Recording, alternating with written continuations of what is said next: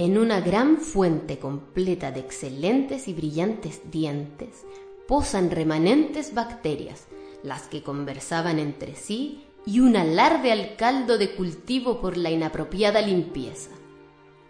Una sofisticada dama blanca, con diversidad de colores, posaba sobre un cepillo y con mucha alegría cantando dijo, hay que asearse arriba, abajo, derechamente.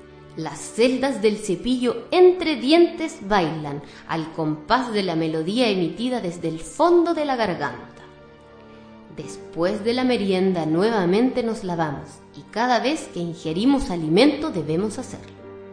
Miren todos, adultos, niños y jóvenes, adolescentes, el cigarro, nicotina, señora amarilla, que mancha de espeso color el resplandor, denso humo los pulmones, convirtiendo la vida en un canto triste de amargura.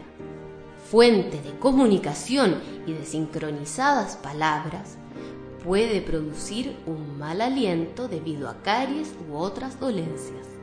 Entonces, aquí la hipótesis sería, el ser humano es estimulado continuamente por una variedad de estímulos químicos sutiles, de los que no es consciente, pero que afectan a sus respuestas emocionales y a su conducta respecto a diferentes personas en diferentes circunstancias.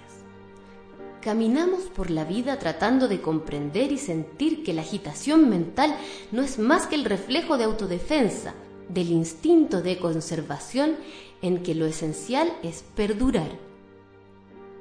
La más alta sensibilidad es la más elevada inteligencia y jamás ninguna droga inventada por el hombre producirá esta inteligencia. Sin este concepto no hay amor y el amor es la relación con los demás. Sin este intrínseco valor, no hay equilibrio dinámico en el hombre.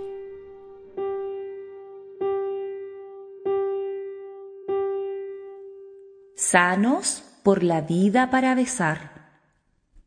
Jorge Hernández Zamora, 73 años.